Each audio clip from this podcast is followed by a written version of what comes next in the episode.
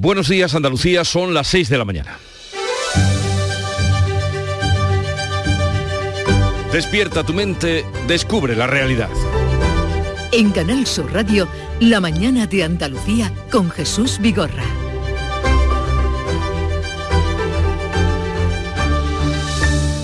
Después de tanto revuelo sobre la vuelta del rey emérito a España, la casualidad ha querido que cuando el rey Juan Carlos estaba preparando su regreso, se haya producido el fallecimiento del emir de Abu Dhabi, lo que motivó el viaje institucional del rey Felipe VI y con él la oportunidad de un encuentro con su padre en la capital emiratí.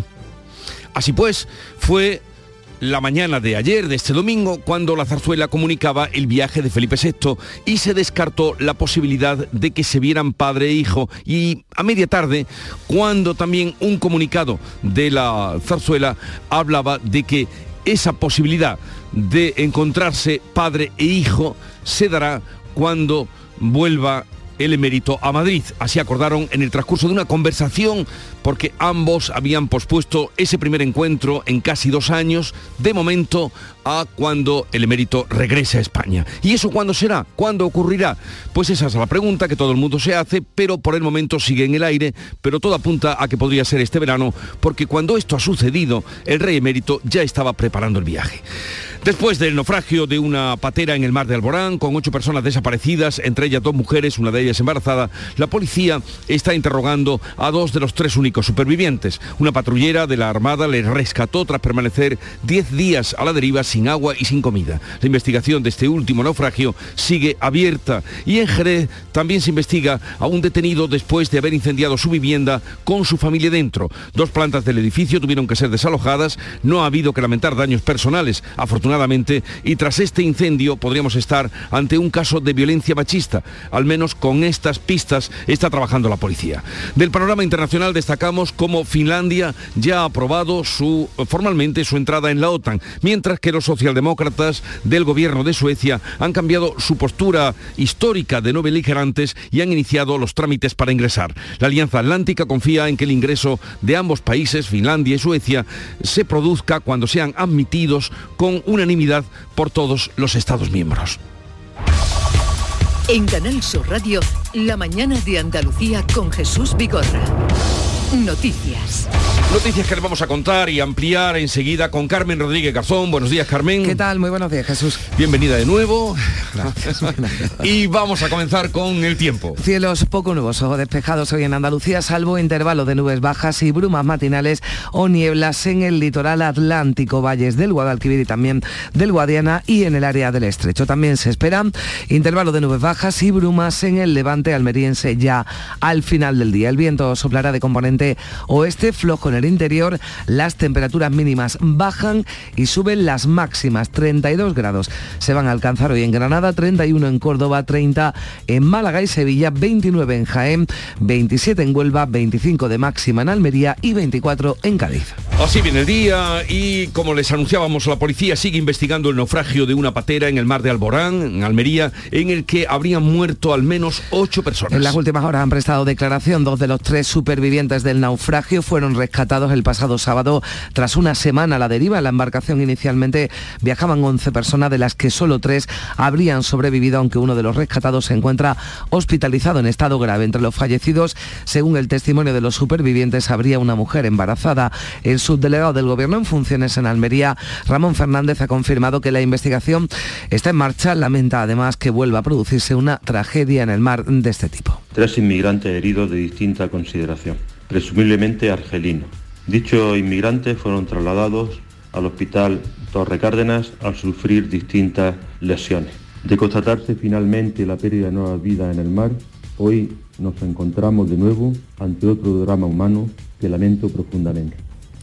También se investiga el incendio provocado por un hombre en una vivienda, era la suya, en Jerez, con su familia dentro. No se descarta que se trate de un caso de violencia machista. Dos plantas del edificio tuvieron que ser desalojadas, se vivieron momentos de tensión, hizo falta un amplio despliegue de los bomberos para sofocar el fuego, aunque afortunadamente no ha habido que lamentar daños personales tampoco en la estructura del edificio. Se trata también de esclarecer la muerte de una mujer de 86 años, cuyo cadáver fue hallado en una piscina de Villanueva de la Arizcal, en Sevilla, y más sucesos porque Málaga La Policía Nacional está investigando un atropello en el que falleció un joven de 23 años y otros dos resultaban heridos. Ocurría a la salida de una discoteca tras un altercado entre los jóvenes y el conductor de un turismo que arrancó de forma violenta y los arraulló. Se busca al conductor que se dio a la fuga. Felipe VI y su padre, el rey emérito, se verán en Madrid cuando don Juan Carlos regrese a España, viaje que podría estar ya preparado. Así lo ha comunicado la Casa Real tras la visita del monarca a Abu Dhabi, donde reside el emérito. Ambos han mantenido una conversación telefónica, pero no se han visto en el país árabe. Y en esa conversación habrían acordado verse en Madrid cuando don Juan Carlos regrese a nuestro país, pero como decías, no hay fecha para ello. El rey, el rey ha viajado acompañado por el subsecretario de Asuntos Exteriores, Luis Manuel Cuesta, para trasladar sus condolencias al nuevo presidente de Emiratos Árabes. Elecciones andaluzas. Concluye el plazo para la presentación de listas y la coalición de izquierdas por Andalucía sigue negociando la composición de sus candidaturas. Y es que en Córdoba no hay acuerdo porque Izquierda Unida quiere liderar la lista, pero Podemos ser aquí la encabeza. El líder de Izquierda Unida, Tony Valero, resta importancia a esos problemas y asegura que lo importante es la ilusión que dice está despertando entre el electorado de izquierdas. La tranquilidad, se están cerrando flecos entre seis fuerzas políticas, por lo tanto presentaremos en esta semana esa candidatura que sin lugar a duda ha ilusionado al electorado de izquierdas, al electorado progresista que pedía y demandaba unidad y que sin lugar a dudas vincula a todo ese electorado progresista a lo nuevo que nace en Andalucía. El Partido Popular ha presentado en Jerez a los 109 candidatos que integran las listas. Juanma Moreno dice que aspiran a una mayoría amplia, apela al voto e incluso de los que nunca han apoyado al PP a los que ofrece un gobierno para todo y llama también a los socialistas desencantados. A todos esos votantes socialistas que han visto que tenemos otra forma de gobernar, que podemos hacer las cosas bien, mejor, que tenemos ambición por nuestra tierra y por la familia de Andaluza, yo les pido hoy de nuevo, y lo voy a pedir a lo largo de toda la campaña, que confíen en nosotros, que depositen su confianza cuando llegue el momento en nosotros, porque seguro que no les vamos a defraudar y la candidata de Vox, Macarena Olona, le ha planteado a Moreno si estaría dispuesto a ser su vicepresidenta en el caso de una victoria de su partido. Olona ha insistido en cambiar el 28F el Día de Andalucía por el 2 de enero, jornada en la que se celebra la toma de Granada y también se muestra partidaria de devolver las competencias de educación y sanidad. El Gobierno de España considera además prescindible la Consejería de Igualdad, departamento al que ha llamado chiringuito, algo sobre lo que alerta el candidato socialista Juan Espadas. La gran propuesta de esa coalición de intereses de la derecha es nada más y nada menos que los andaluces dejemos de gestionar nuestra sanidad y nuestra educación para que vuelva a las decisiones, en este caso, a tomarse desde lejos de nuestra tierra. ¿Veis? Solo el primer día y ya tenemos la primera propuesta. No es ni que mintamos ni que digamos que viene el lobo. No, es que el lobo tiene las ideas muy claras. Del panorama internacional, el gobierno de Finlandia ha aprobado formalmente ya la solicitud de ingreso a la OTAN y hoy lo ratificará el Parlamento. Pese a la reticencia de Turquía a una ampliación, el secretario general de la Alianza Atlántica, Jens Stoltenberg, se ha mostrado seguro de que este proceso va a culminar con rapidez. Uh, Turquía es un aliado importante. Ha expresado algunas preocupaciones y como siempre hacemos en la OTAN, cuando hay preocupaciones, cuando hay preguntas, nos sentamos. Confío en que podremos encontrar un terreno común, un acuerdo, un consenso sobre cómo avanzar en este tema. El Partido Socialdemócrata en el poder en Suecia ha aprobado también este domingo la solicitud para que el país ingrese en la OTAN, un paso histórico porque esta formación siempre ha sido contraria a la Alianza Atlántica. La OTAN ha invitado formalmente al presidente Zelensky, al presidente ucraniano, a que participe en la reunión de jefe de Estado y de Gobierno de la OTAN que se va a realizar en junio en Madrid, una cumbre que según el ministro de Exteriores, José Manuel Álvarez, va a ser histórica. Histórica porque en ella se va a adoptar un concepto estratégico que va a regir la vida de la organización para los próximos 10 años. Histórica porque de ella va a salir una respuesta al desafío ruso desde el flanco oeste e histórico porque con prácticamente total seguridad tendremos nuevos miembros que estén en proceso de entrar. Ya en deportes, jornada emocionante ese domingo en la que había mucho en juego para los andaluces. Finalmente el Sevilla se garantiza la Champions al empatar en el campo del Atlético de Madrid con un gol de Nesiri a cinco minutos del final. Granada cayó en el campo del Betis, pero se mantiene fuera del descenso. El que no depende de sí mismo es el Cádiz, pese al empate ayer ante el Real Madrid. El Málaga ganaba en Tenerife 0-2 y se acerca la salvación a falta de dos jornadas en segunda. El Uma Antequera ha ganado la Copa del Rey de Fútbol Sala, vencía en la final de Jaén al Valdepeñas por 3 a 2. Pues así viene este día que les vamos a contar, este 16 de mayo, pero cómo lo refleja la prensa, los diarios que ya ha visto y revisado Javier Moreno. Buenos días. ¿Qué tal? Muy buenos días, Jesús Carmen. Tenemos una exclusiva hoy en el país, los audios secretos de la corrupción, la primera entrega, Cospedal a Villarejo, dos puntos, comillas, la libretita de Bárcenas sería mejor poder parar. Ahí cierra las comillas, las conversaciones entre el comisario y la secretaria general del PP en 2013 muestran el intento de tapar el escándalo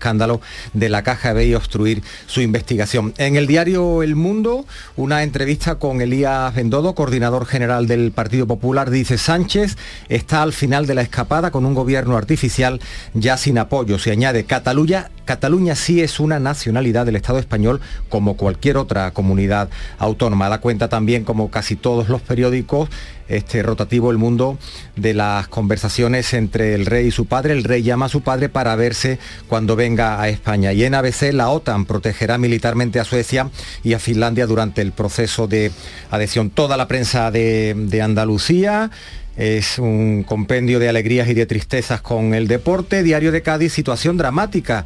Unos aficionados lloran, el Cádiz que falla un penalti empata ante el campeón y llegará a la última jornada en zona de descenso. La cara del deporte en el Diario Sur de Málaga, proeza del fútbol sala malagueño, el B-Soccer UMA, campeón de Copa del Rey, es un equipo de segunda cuenta este diario con un lesionado sin ser profesional, ha eliminado a cinco equipos de primera división. También en segunda, el mejor Málaga deja la permanencia a tiro. En ideal de Granada, la salvación tendrá que esperar. Perdí ayer el Granada contra el Betis en el Villamarín. El Betis tiene una alegría a medias. El Betis gana y se conforma con Europa. En Diario de Sevilla lo estamos leyendo. Y en esa portada vemos a los jugadores del Sevilla manteando a su entrenador, a Julen Lopetegui. El Sevilla ya es de champion. Un último apunte, esto no tiene nada que ver con el deporte, es lo que se viene a partir del mes de septiembre. El mercado inmobiliario para universitarios, los estudiantes van a pagar hasta un 15% más por sus pisos.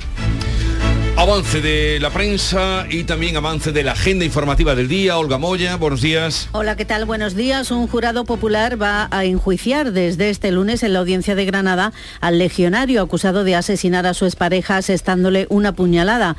Eh, la víctima era una maestra. Semanas antes del crimen decidió poner fin a la relación que ambos mantenían. Le piden 25 años de cárcel a este hombre. Hoy sube la luz y bastante. El coste medio en el mercado mayorista se va a elevar un 50 33% hasta los 195 horas, euros, 195 euros el megavatio hora. El precio más caro entre las 7 y las 8 de la mañana. Y el concurso oficial de agrupaciones del Carnaval de Cádiz comienza este lunes. En su categoría de adultos participan 61 agrupaciones. La comparsa El Club de los Ignorantes es la encargada de abrirlo. Así viene la mañana a la que ponemos un poco de música con el número uno de Canal Fiesta Radio esta semana.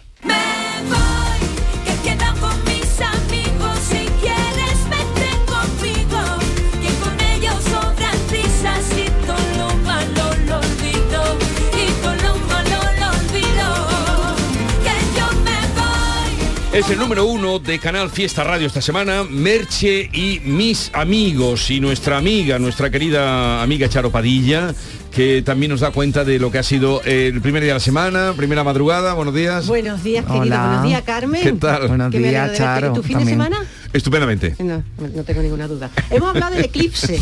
¿eh? porque como tenemos la suerte, los que madrugamos, de ver este eclipse solar, pues todos los oyentes nos han estado mandando fotos y contándonos cómo están viviendo el eclipse solar. Y luego vamos a hablar con una mujer, se llama Luz, que mm, se dedica a todo, desde cantante, DJ, wedding planner hasta ama de casa. O sea, digo, yo no sé cómo te la había.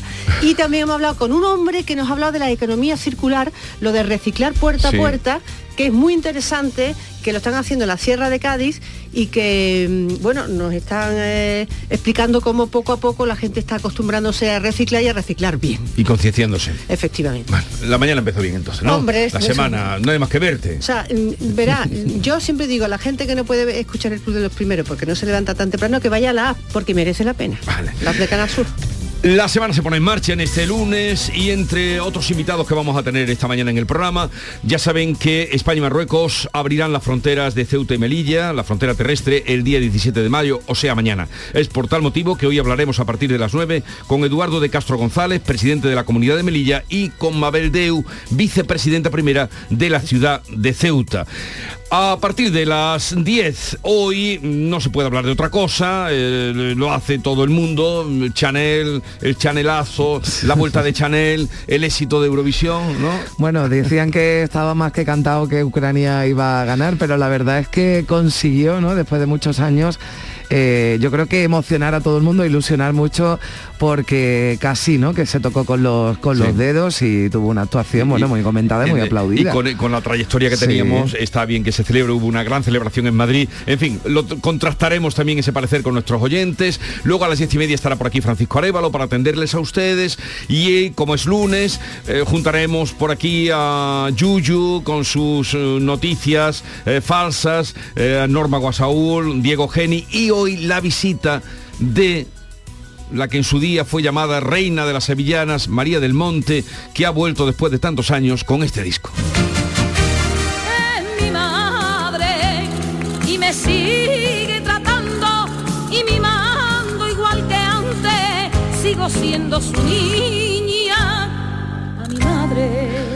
Todo vuelve, dice María del Monte, el otro día me la encontraba, está muy entusiasmada con eh, este disco y hoy decía, tú, decía Jesús, la reina de las sevillanas, ¿no? A mí me sorprende eh, que a María le, ha cambiado poco la, voz, sigue teniendo esa, eh, bueno, esa voz de cuando empezó, ¿no? Que era muy, que era muy joven. Con el cántame, ¿no? Exactamente, ¿no? Con el Dando pasos constantes. Se nota que es ella. Bueno, tiene eso sí, fuerte personalidad. sí, sí, tiene. Pues estaremos con ella, pero ya al final del programa, hasta que ese momento llegue, tenemos muchas cosas que contarles, entre otras, la información que sigue ahora. Mira siempre adelante, si a veces te equivocas, nunca culpes a nadie, que también es de sabio saber equivocarse. La mañana de Andalucía. Las formas. Dicen que hay que mantenerlas, pero lo mejor es poder sorprender con ellas. Disfruta sin plazos de espera del increíble diseño coupé del Audi Q3 Sportback y Audi Q5 Sportback. Desde 480 euros al mes, en 48 cuotas con Easy Renting y entrada de 8.490 euros para unidades limitadas. Oferta Volkswagen Renting hasta el 31 de mayo. Consulta condiciones en Audi.es. Red de concesionarios Audi. Chano, ¿nos disfrazamos de factura de la luz para asustar al personal? ¡Tequilla! Con Hogar Solar ahorras tanto que eso ya no da yuyu. ¿Hogar Solar? ¡Claro! No como mi cuñado Alfonso que riega todos los días una lámpara creyendo que le va a crecer una planta fotovoltaica. Hogar Solar, la luz que te ayuda a ahorrar. Ahora mismito voy a ponerme yo la plaquita. La mañana de Andalucía con Carmen Rodríguez Garzón. Canal Sur Radio. Son las 6 y 18 minutos de la mañana. La Policía Nacional ha tomado declaración a dos de los tres supervivientes rescatados este sábado en aguas de Almería, de una patera en la que, según han contado a Cruz Roja, navegaban al menos otras ocho personas que habrían muerto durante la travesía. Entre ellas dos mujeres, una embarazada. Los testimonios de los tres supervivientes de esa patera que salió de Argelia el 7 de mayo dicen que al menos 11 personas comenzaron esa travesía hasta la costa almeriense tras una semana a la deriva, ocho fallecían. Una era la esposa de uno de los que ha sido rescatado con vida. El patrullero Infanta Elena recogió a los tres náufragos en el mar de Alborán. Fueron atendidos en el hospital Torre Cárdenas. Uno permanece ingresado en estado grave. Lo contaba el subdelegado del Gobierno en funciones, Juan Ramón Fernández. Tres inmigrantes heridos de distinta consideración, presumiblemente argelinos. Dichos inmigrantes fueron trasladados al hospital Torre Cárdenas al sufrir distintas lesiones.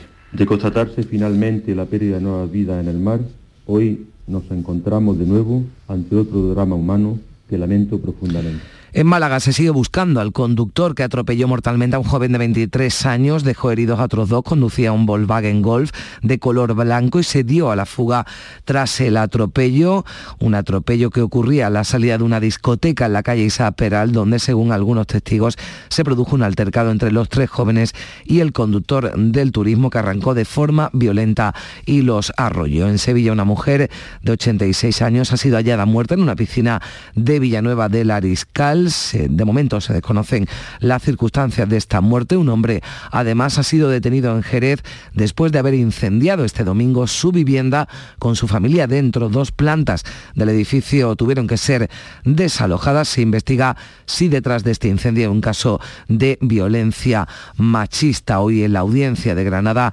comienza el juicio contra un legionario acusado del asesinato de su expareja, una maestra de 38 años.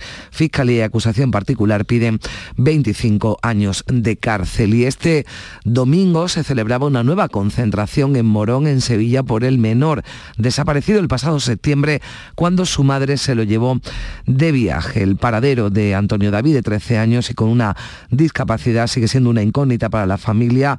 Está desaparecido, como decimos, desde que su madre se lo llevó de viaje y fuese hallada en la provincia de Segovia, desorientada y dando explicaciones inconexas. El padre, separado de la madre, desde hace tiempo lamenta la falta de información sobre el caso. Fatal porque yo estoy bajo tratamiento y me cuesta trabajo dormir, mi familia está igual o peor que yo y ahí estamos, seguimos las mismas y nada. Y la Guardia Civil ha desmantelado una organización dedicada al blanqueo de dinero procedente del narcotráfico en Algeciras, Málaga y Ceuta. Han sido detenidas ocho personas, se han bloqueado 12 inmuebles, 10 vehículos. Se estima que el clan desarticulado habría blanqueado más de 2 millones de euros, como explica el portavoz de la Guardia Civil, Guillermo Alonso. Guardias civiles tienen conocimiento de la asistencia a un clan familiar originario de Ceuta, vinculado al tráfico de drogas que dispone de un importante patrimonio y que estaría asentado en Ceuta, Málaga y Algeciras. Este clan era dirigido por dos hermanos con amplio antecedentes relacionados con el narcotráfico que se remontan a dos décadas atrás. Y en las últimas horas hemos conocido que el rey Felipe VI ha mantenido una conversación telefónica con su padre, con Juan Carlos I, en la que han acordado verse en Madrid cuando el emérito regresa a España. Así lo ha confirmado la Casa Real, que ha informado de que la conversación se producía este domingo durante el viaje del jefe del Estado a Abu Dhabi para trasladar sus condolencias por la muerte del presidente de Emiratos Árabes, pese a estar ambos en el mismo país, padre e hijo, no han coincidido y esa llamada se ha producido al terminar el compromiso de Felipe VI previamente a su regreso a España. Y hablamos ya de las elecciones andaluzas. El Partido Popular ha presentado este domingo en Jerez a los 109 candidatos que presenta a las elecciones del 19 de junio. Son 55 mujeres, 54 hombres, unas candidaturas con las que los populares aspiran a una mayoría amplia basada en la forma que aseguran han demostrado al gobernar. Juanma Moreno busca esa mayoría, apelando al voto incluso de los que nunca han apoyado al Partido Popular. A ellos les ofrece un gobierno para todos. Yo quiero una mayoría amplia, una mayoría donde cabe todo el mundo, una mayoría tranquila, una mayoría segura para Andalucía, una mayoría constructiva para Andalucía, una mayoría reformista, una mayoría de ambición por nuestra tierra y por las familias de Andalucía una mayoría que nos permita seguir transformando nuestra tierra. Pero sobre las posibilidades de gobierno tras las elecciones del 19 de junio, ha dicho la candidata de Vox, Macarena Olona, le ha planteado en una entrevista en ABC a Juanma Moreno si estaría dispuesto a ser el vicepresidente, su vicepresidente en el caso de una victoria de su partido. Un guante que desde Madrid le ha vuelto a lanzar el secretario general de Vox, Javier Ortega Smith. Salimos a ganar, Esperamos que, como ha dicho nuestra candidata, acepte el reto, acepte el guante que le ha lanzado esta misma mañana Macarena Olona a Juanma Moreno para que acepte la vicepresidencia de la Junta de Andalucía. Olona en esa entrevista ha insistido también en cambiar el 28F, el Día de Andalucía, por el 2 de enero, jornada en la que se celebra la toma de Granada. Olona se ha mostrado además partidaria de devolver las competencias de educación y sanidad al Gobierno de España y considera prescindible la Consejería de Igualdad, departamento al que ha llamado chiringuito. Una entrevista, la de la candidata de Vox, a la que también se refería este domingo el candidato socialista a la presidencia de la Junta, Juan Espadas, ante el planteamiento de devolver esas competencias como sanidad, educación al Estado. Espadas ha presentado al PSOE como el único garante de los logros conseguidos en la época autonómica. La gran propuesta de esa coalición de intereses de la derecha es nada más y nada menos que los andaluces dejemos de gestionar nuestra sanidad y nuestra educación para que vuelva a las decisiones, en este caso, a tomarse desde lejos de nuestra tierra. ¿Veis? Solo el primer día y ya tenemos la primera propuesta. No es ni que mintamos ni que digamos que viene el lobo. No, es que el Lobo tiene las ideas muy claras. Hoy concluye el plazo para presentar la lista a las elecciones andaluzas y hasta donde sabemos los partidos de la coalición por Andalucía continúan negociando esas listas. Y es que en algunas provincias como en Córdoba existe un gran malestar en Izquierda Unida por no poder encabezar la lista, ya que en su lugar lo hará Podemos. Y está claro que Inmaculada Nieto será, es la candidata a la Junta de por Andalucía, encabeza la lista de la provincia de Málaga y también esta formación, su formación Izquierda Unida ostentaría los primeros puestos en Jaén y Almería. Más País tendría la cabeza de cartel en Sevilla y el número uno de la candidatura por Cádiz estaría liderada por el diputado de la formación morada Juan Antonio Delgado. El coordinador general de Izquierda Unida Andalucía, Tony Valero, ha restado importancia a esos problemas para elaborar las listas y ha destacado la ilusión y la unidad que supone esta alternativa ante el electorado de la izquierda. La tranquilidad, se están cerrando flecos entre seis fuerzas políticas, por lo tanto presentaremos en esta semana esa candidatura que sin lugar a duda ha ilusionado al electorado de izquierdas, al electorado progresista que pedía y demandaba unidad y que sin lugar a dudas vincula a todo ese electorado progresista a lo nuevo que nace en Andalucía. El gobierno de Finlandia ha aprobado formalmente la solicitud de ingreso a la OTAN. Hoy lo va a ratificar el Parlamento finés, pese a la reticencia de Turquía a una ampliación. El secretario general de la Alianza Atlántica, Jens Stoltenberg, ha mostrado seguro de que el proceso culminará con rapidez. También en Suecia, el Partido Socialdemócrata ha aprobado este domingo la solicitud para que el país ingrese en la OTAN, un paso histórico porque este partido siempre ha sido contrario a la Alianza Atlántica. La primera ministra, Magdalena Andersson, expresaba así el cambio de postura. Con esto en mente, nuestra conclusión es que como miembro de la OTAN, Suecia no solo logrará más seguridad, sino que también contribuirá a una mayor seguridad. Dentro de la OTAN, Suecia sería un proveedor de seguridad y el Partido Socialdemócrata apoyará una solicitud de ingreso en la OTAN junto con Finlandia y Ucrania ha acusado a Rusia de utilizar bombas de fósforo blanco contra la acería de Azostal, donde la resistencia de varios centenares de combatientes impide a los invasores hacerse con la ciudad de Mariupol. El ayuntamiento de la ciudad ha publicado imágenes donde supuestamente se aprecian esas explosiones. El uso de ese material está prohibido por la Convención de Ginebra. Las bombas de fósforo blanco producen un fuego que no se puede apagar con agua y sus componentes químicos se pegan a la piel de las víctimas. Y al menos una persona ha muerto y cinco han resultado heridas, cuatro de ellas graves en un tiroteo que se ha producido en una iglesia del estado de California. Hay un detenido y en Houston, en Texas, otras dos personas han muerto y tres han resultado heridas en un tiroteo en un mercadillo. Incidentes armados en Estados Unidos que se suman a lo ocurrido el sábado en Búfalo. Se ha sabido que el joven de 18 años que asesinaba a 10 personas y hería a otras tres fue evaluado en una institución mental el año pasado cuando escribió en su instituto que quería cometer un tiroteo masivo. El suceso está siendo investigado como un delito por motivaciones racistas. El presidente Joe Biden mostraba su repulsa por lo ocurrido.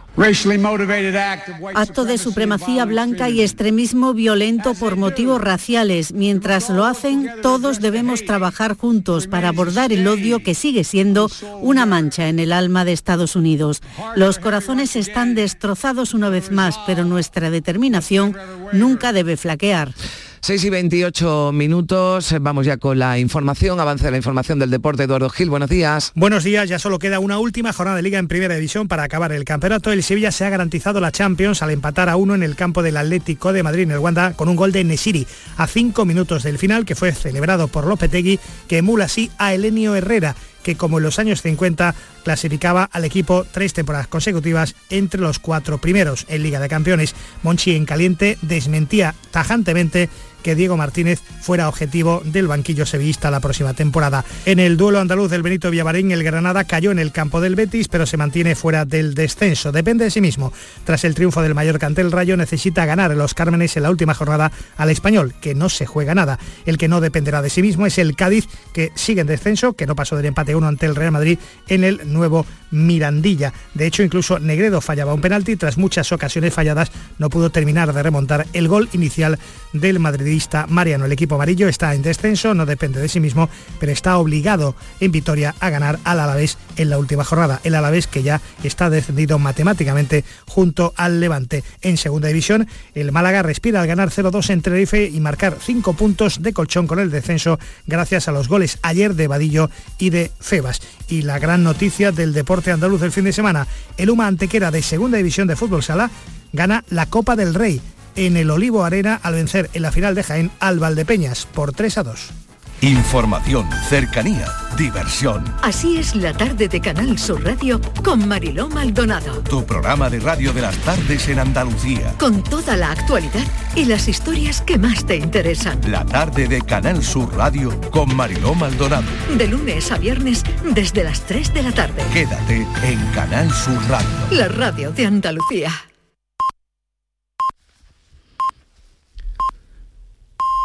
Andalucía son ya las seis y media de la mañana.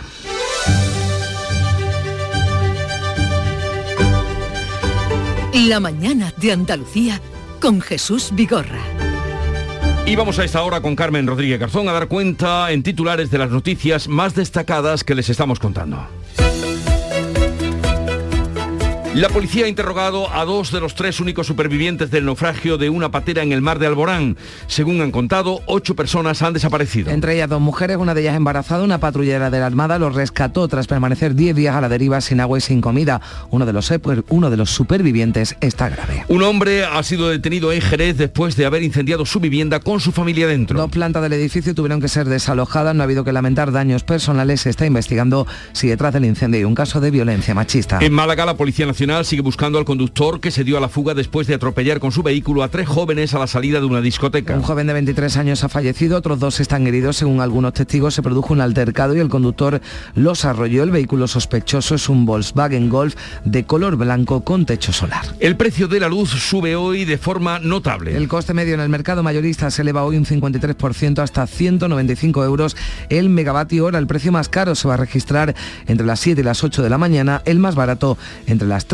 y las 4 de la tarde. El rey Felipe VI estuvo de visita en Abu Dhabi, pero no ha visitado a su padre. Sí han mantenido una conversación telefónica y ambos han quedado para verse en Madrid. Así lo ha confirmado la Casa Real, que no ha puesto fecha. La conversación se ha producido durante el viaje de Felipe VI a Emiratos Árabes para dar su pésame por el fallecimiento del jeque presidente del país. Finlandia ya ha aprobado formalmente su entrada en la OTAN. Los socialdemócratas en el gobierno de Suecia han cambiado su postura histórica e inician los trámites para ingresar. La Alianza Atlántica confía en que el ingreso de ambos países sea por la vía rápida para evitar represalias rusas e incluso poder eh, desplegar tropas allí. Deben ser admitidos por unanimidad de los Estados miembros. Ucrania denuncia de nuevo el uso de armamento prohibido por parte de Rusia. Desde el ayuntamiento de Mariupol se han publicado imágenes de un supuesto lanzamiento de bombas de fósforo blanco contra la acería de Azostal, donde resisten desde hace semanas varios centenares de combatientes. Y esta madrugada hemos estado viendo el eclipse de luna más largo de las últimas décadas. Ha comenzado a las 4 y 28 minutos y no va a culminar hasta las 8 de la mañana si aún tienen tiempo. La luna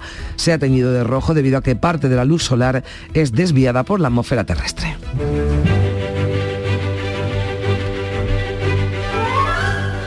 Hoy la iglesia celebra San Simón Stock. Era allá por 1251, siglo XIII, cuando se le apareció la Virgen del Carmen, le entregó el escapulario que le libraría de todo lo que le hiciera mal y le llevara al infierno. El día que esto ocurrió se recuerda a la Virgen patrona del mar, pero hoy es San Simón Stock, el día que recibió el escapulario.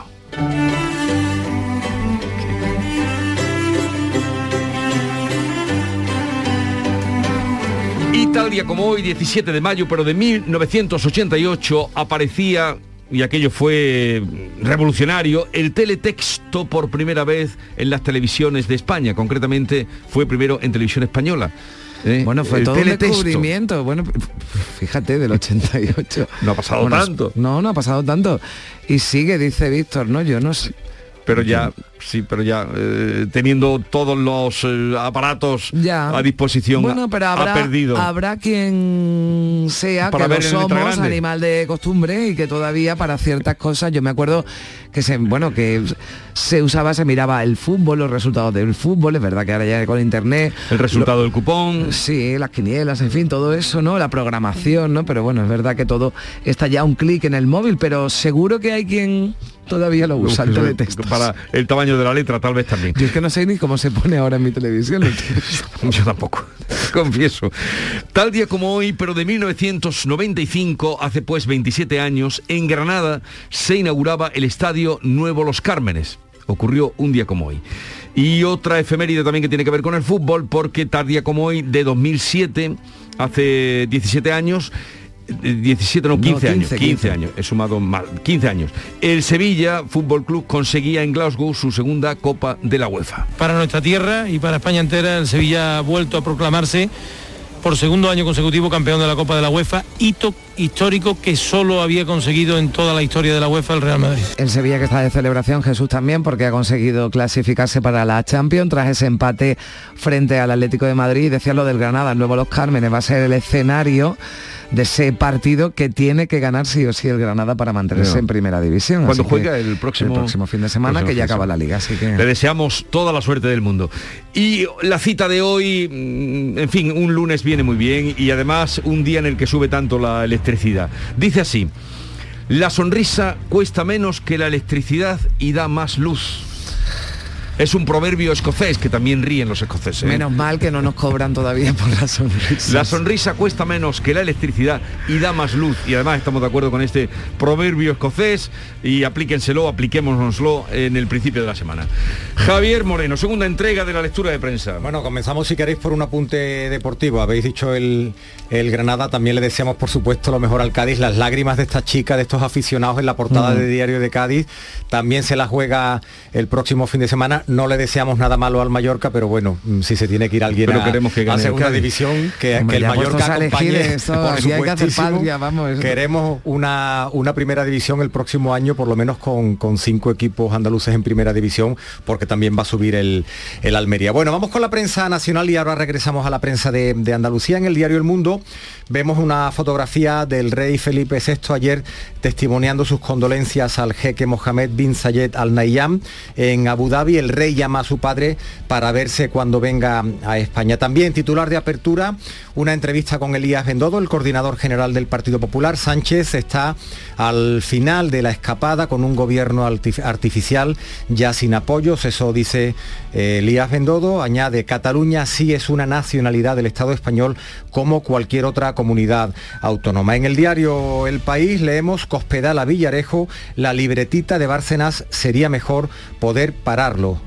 Audios secretos de la corrupción, primera entrega exclusiva de este diario. Y en diario ABC, la OTAN protegerá militarmente a Suecia y Finlandia durante el proceso de adhesión. Vamos con los apuntes destacados en la prensa de Andalucía. Diario Córdoba, los estudiantes van a pagar hasta un 15% más por sus pisos. Vemos también una fotografía de portada, el resumen de lo que ha habido en las últimas semanas. Patios desbordados, hoteles llenos, los recintos reciben unas 800.000 visitas y se acercan a las cifras prepandemia. La que no va a llenar, Jesús va a ser la, la feria en el recinto de la Arenal. Mira los datos que da. La feria menguante, dice Diario Córdoba, de 174 casetas cuando se inauguró este recinto en 1998 Ujú. a 87 que va a tener el próximo 21 de mayo, cuando comience la, la feria. Esas son las cifras de la feria actual en Córdoba. En Huelva, información, festividad de la Cruz Chica, vemos fotografía de portada para Alosno, que vive sus colás, la localidad del Andévalo destapa el arte de sus seguidillas. En Ideal de Jaén, la capital busca uso con infraestructuras a nueve terrenos municipales en el Boulevard. En La Voz de Almería, una entrevista con el decano de Ciencias de la Salud, con Gabriel Aguilera, hablando del futuro de la facultad. En septiembre estará todo para el grado de medicina. Decíamos en Diario de Cádiz, una situación dramática. El Cádiz que falla un penalti empata ante el campeón y llegará a la última jornada en zona de descenso. Le deseamos todo lo mejor, a ver si, como decía, cinco equipos andaluces el próximo año en primera división. En el sur de Málaga, la UMA, la Universidad de Málaga, a la vanguardia de la investigación en el desarrollo del 6G, en Ideal de Granada, el Centro Neptuno busca su relanzamiento con la apertura de 11 restaurantes. Y un último apunte en Diario de Sevilla, habla de polémica en el sector, en el sector turístico, los free tours, los tours libres, los guías de turistas que están en auge, cada vez más visitantes prefieren una modalidad que permite precios especiales. Lo estamos viendo por todas las ciudades, esos grupitos pequeños, con un guía, con un, ¿Cómo le llaman a estos microfonitos que te pones aquí eh, para poder hablar y que llevan un altavocito chico? dirigiéndose a 4, 5, 6, 10 personas, esos pequeños grupos que se van eligiendo, que proliferan por todas las ciudades, pues están en auge, son tendencias y eso genera, parece ser, cierta cierta polémica en el sector turístico. Ahí están. Bien, sí, eh, tuve ocasión de estar este fin de semana por las bellísimas ciudades de Úbeda Baeza y es muy común esos pequeños grupos. ¿Y te dejaste acompañar por uno de estos guías? No, no, ya he ido muchas veces, ya a estas alturas. bueno, siempre se aprende algo nuevo. Sí, ¿eh? claro, pero que, son ciudades muy transitadas que hemos contado muchas veces y que están bellísimas las dos. ¿eh? Aprovecho la ocasión para decirlo. Bien, llegamos así a las 6.39 minutos de la mañana. Sigue ahora la información en Canal Sur Radio.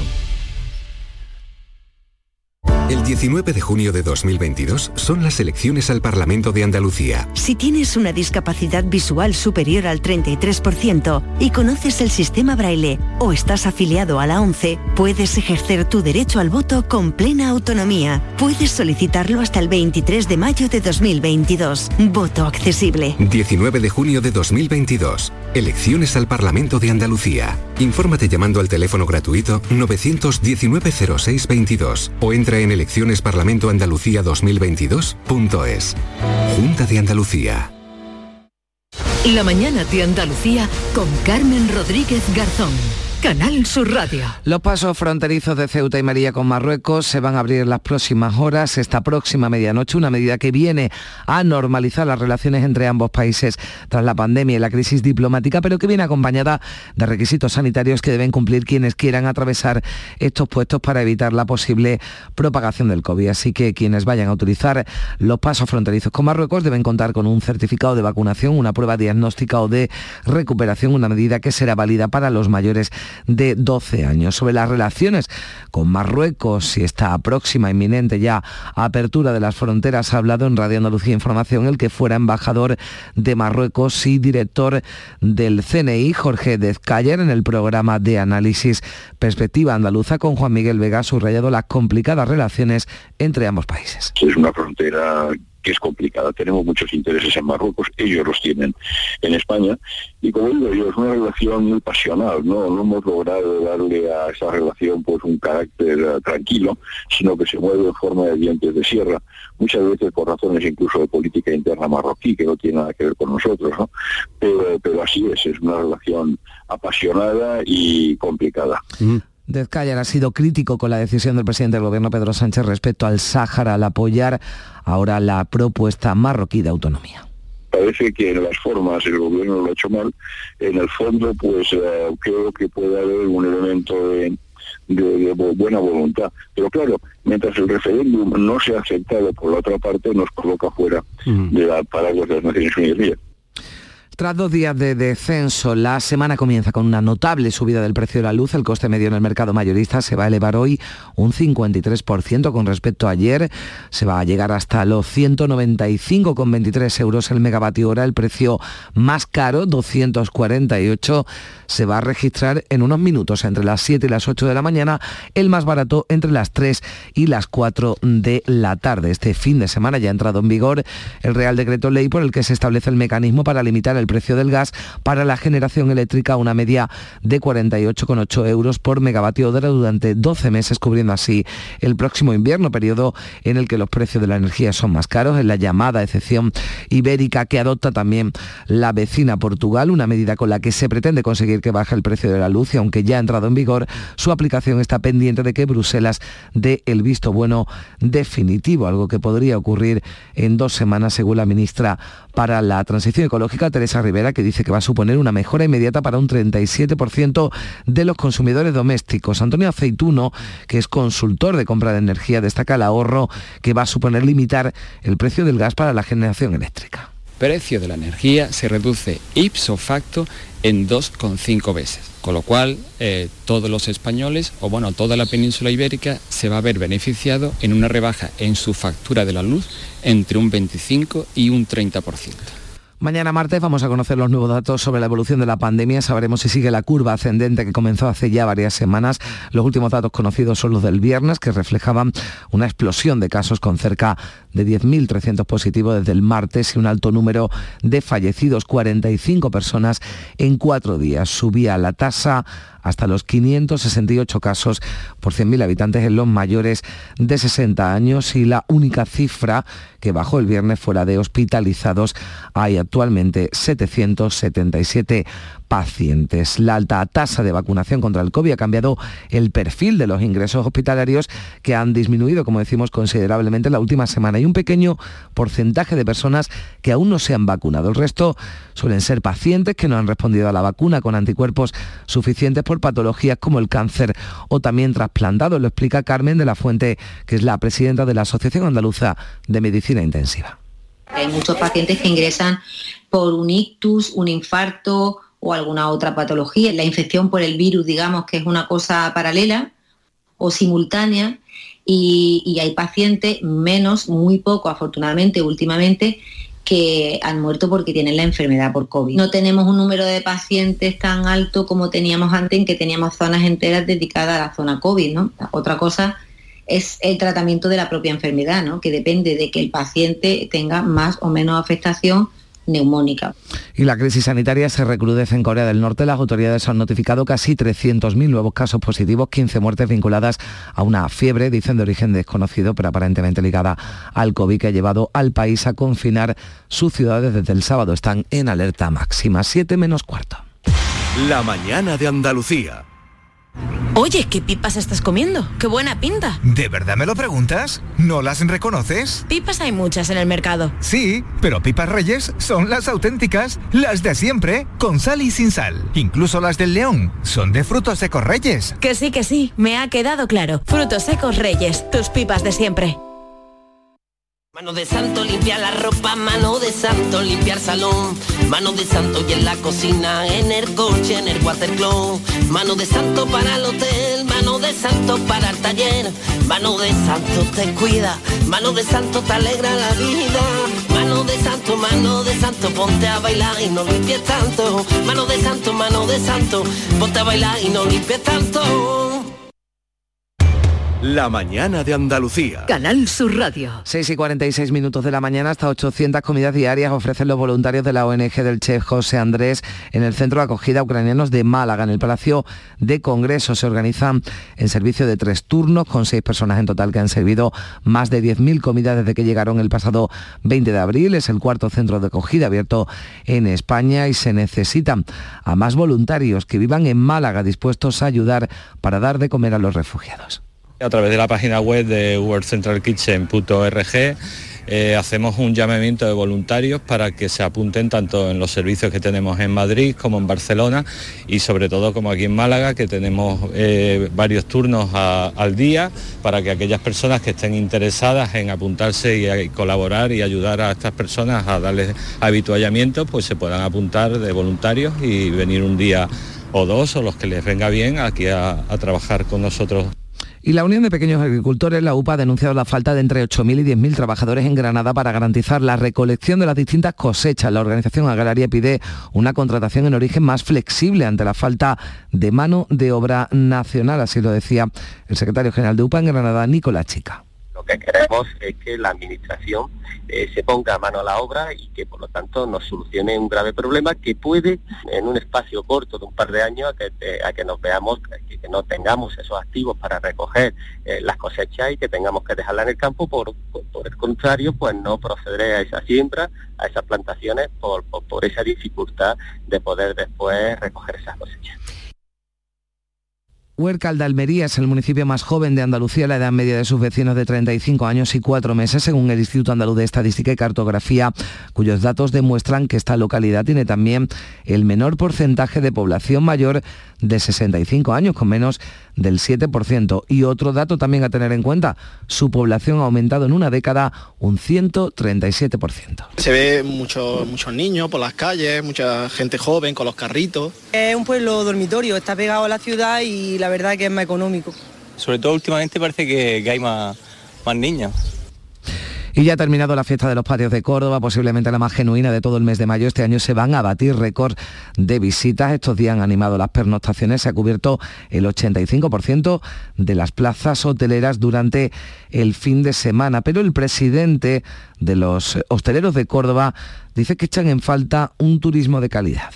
No son turistas, son visitantes puros y duros que vienen, ven los patios, hacen las colas allí bebiéndose una botella de agua, ensucian las calles y conforme eso se van a, a otro destino.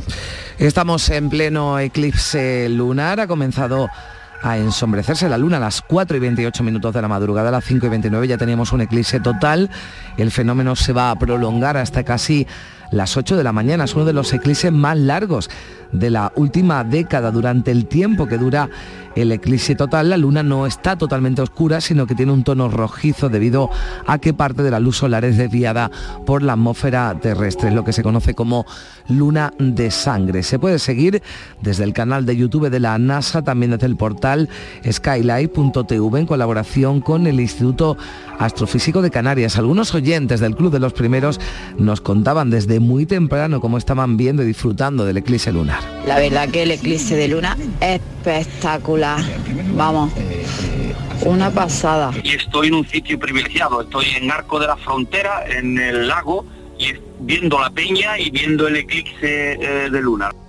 Pues ya lo saben, todavía tienen tiempo para lo que llega a Canal Sur Radio, Radio Andalucía Información, cuando son las 7 menos 10 minutos, es la información local. En la mañana de Andalucía de Canal Sur Radio, las noticias de Sevilla. Con Pilar González. Hola, buenos días. El puente de las Delicias está abierto a esta hora para la subida, para la salida del buque de acción marítima Audaz. Está previsto que a las 7 de la mañana el puente se recupere para la circulación de vehículos. Hoy tenemos el cielo despejado con brumas matinales en el Valle del Guadalquivir, viento del oeste flojo y las temperaturas suben. La máxima prevista es de 29 grados en Morón, 30 en Sevilla y Lebrija y 31 en Écija. Las temperaturas esta semana irán subiendo de forma progresiva según el meteorólogo de Canal Sur, Manuel Mejías, el aumento será de un par de grados por día, pero al final de la semana se prevén superar los 40. Paulatino ascenso térmico de un par de grados de modo que probablemente si no hay cambios, si no hay variaciones importantes, pues hacia miércoles o jueves recuperaremos esos 34, 33, 34, 25 grados. De momento tenemos 17 grados en la capital y a las 6 y 8 minutos de la mañana el Instituto de Astrofísica de Andalucía ha registrado el paso de una bola de fuego con una luminosidad similar a la de la luna llena. La estación que está en Sevilla es una de las que ha detectado esa bola de fuego. Porque realizar una obra eficaz y eficiente en Sevilla es posible. Revesan. Contamos y trabajamos con arquitectos, administradores de fincas y para particulares, llevando a cabo sus proyectos con la calidad y seriedad que nos caracteriza. Contáctenos en revesan.es. Revesan, transformando Sevilla. Futuros Abundantes llega el 2 de abril al C3A, Centro de Creación Contemporánea de Andalucía, una exposición que celebra los 20 años de TVA 21, Thyssen-Bornemisza Art Contemporary. La entrada a Futuros Abundantes es gratuita, en colaboración con la Junta de Andalucía y el Ayuntamiento de Córdoba. Ven. En Canal Sur Radio, las noticias de Sevilla.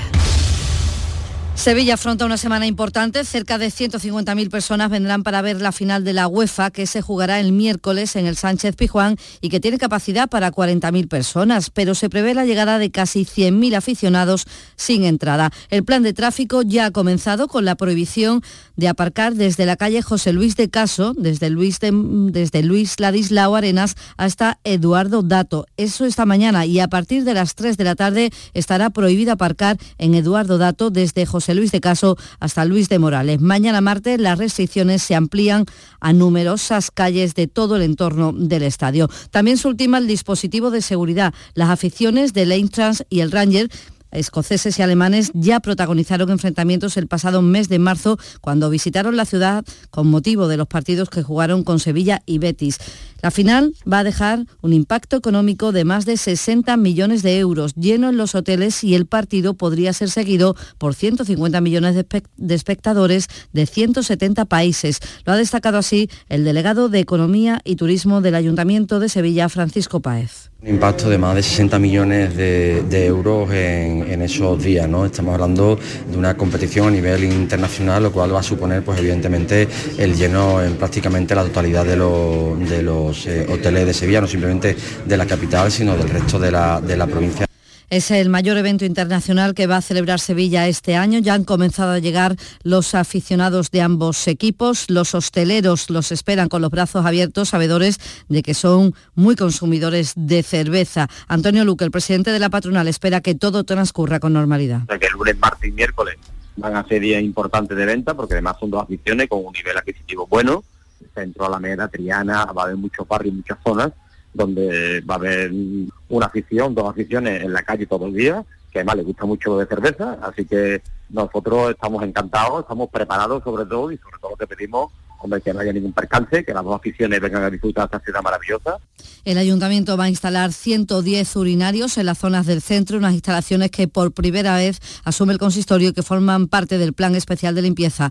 Lipasán movilizará para ello a más de 200 trabajadores y 60 vehículos. Lo ha contado la delegada de limpieza pública Marisa Gómez. Por primera vez, Lipasam asume las instalaciones de urinarios en la vía pública para garantizar la sostenibilidad y la limpieza de la ciudad con carácter preventivo. Esto va a suponer un gran esfuerzo de medios y personal por parte de la empresa pública municipal. La Plaza de España acogerá desde mañana actos principales con motivo de la final de la UEFA con un aforo de 4.000 personas. Se va a montar, entre otras cosas, un escenario móvil situado sobre un semirremolque con sonido, iluminación y pantalla LED para actuaciones musicales. Se prevé una superficie de pista en torno al escenario de 1.400 metros cuadrados y está prevista una zona de fotocall junto a la copia del trofeo. 6 de la mañana y 55 minutos. El pádel de alto nivel vuelve a Sevilla. Del 17 al 22 de mayo, en las setas de la Encarnación, llegan los mejores jugadores y jugadoras APT Padel Tour. Compra tu entrada en aptmastersevilla.sacatuentrada.es. Tú eres parte del espectáculo.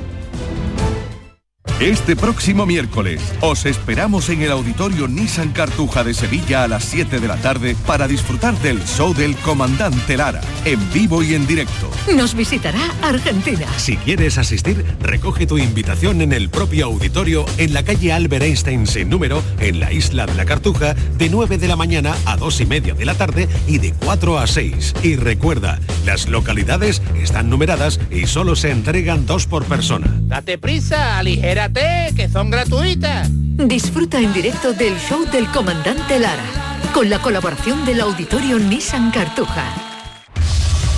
Las noticias de Sevilla. Canal Sur Radio. Se investiga las circunstancias de la muerte de una mujer de 86 años que ha sido hallada muerta en una piscina de Villanueva del Ariscal. Los servicios de emergencia recibieron la llamada de alerta y solo pudieron eh, recuperar el cadáver si certificar el fallecimiento de la mujer. En Sevilla Capital, la policía local ha detenido un conductor sin permiso y que quintuplicaba la tasa de alcohol. El hombre de 37 años perdió el control de su coche y se empotró frontalmente con otro turismo. La conductora de este este segundo coche de 32 años ha tenido que ser hospitalizada. Ocurría en la ronda del Tamarguillo en la madrugada del domingo. También en la ronda del Tamarguillo la policía ha detenido a tres hombres eh, interceptados cuando viajaban en un vehículo con 10 kilos de hachís. Y se ha producido una nueva concentración en Morón de la Frontera por el menor desaparecido desde septiembre, cuando se marchó con su madre de viaje. Su madre se lo llevó. La madre está en el pueblo, pero nada se sabe de Antonio David, de 13 años, con una gran gran discapacidad. El padre espera que se acabe con esta incertidumbre y que la investigación lleve a buen puerto. Fatal porque yo estoy bajo tratamiento y me cuesta trabajo dormir, mi familia está igual o peor que yo y ahí estamos, seguimos las mismas y nada. Y la audiencia de Sevilla juzga hoy a un hombre por amenazas, lesiones y robo con violencia a otro individuo al que conocía y le reclamaba una deuda. Se enfrenta a nueve años de cárcel. Y llamamiento a la solidaridad desde el Banco de Alimentos. Hace falta voluntarios para la recogida de primavera. Se necesitan alrededor de 1.500 personas para la recogida física que habrá el fin de semana del 27 y 28 de mayo. Esta operación se mantendrá hasta el 4 de junio. Una serie de cadenas de alimentación se sumarán el 3 y el 4 de junio. El presidente del Banco de Alimentos, Agustín Vidal, recuerda la necesidad de donar y cómo hacerse voluntario. Inscribirse en la página web del Banco de Alimentos de Sevilla, www.bancoalimentosdesevilla.org, pulsando una pestaña que dice hazte voluntario. las necesidades están aumentando pese a que la crisis sanitaria de alguna manera pues se ha superado. Cada vez hay más personas que cuando se recupera la situación económica quedan enganchadas en una situación muy complicada. ¿no? Y ya están a la venta las entradas para el derby solidario que enfrentará a jugadores de la Liga Genuine y, y veteranos del Real Betis y Sevilla para recaudar fondos para la Asociación Down Sevilla. La cita es el 28 de mayo en el Centro Deportivo Municipal Antonio Puerta. Deportes, Eduardo Gil.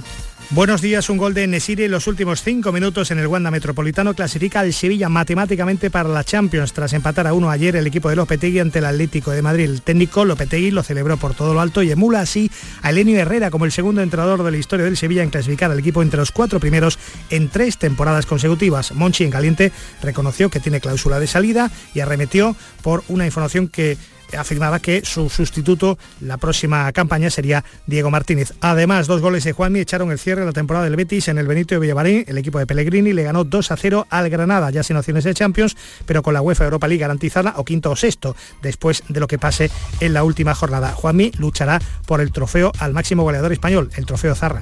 Un apunte más, icónica FES cancela el concierto de Bumburi previsto para el mes de septiembre. A esta hora 13 grados en Badolatosa, 17 en Sevilla.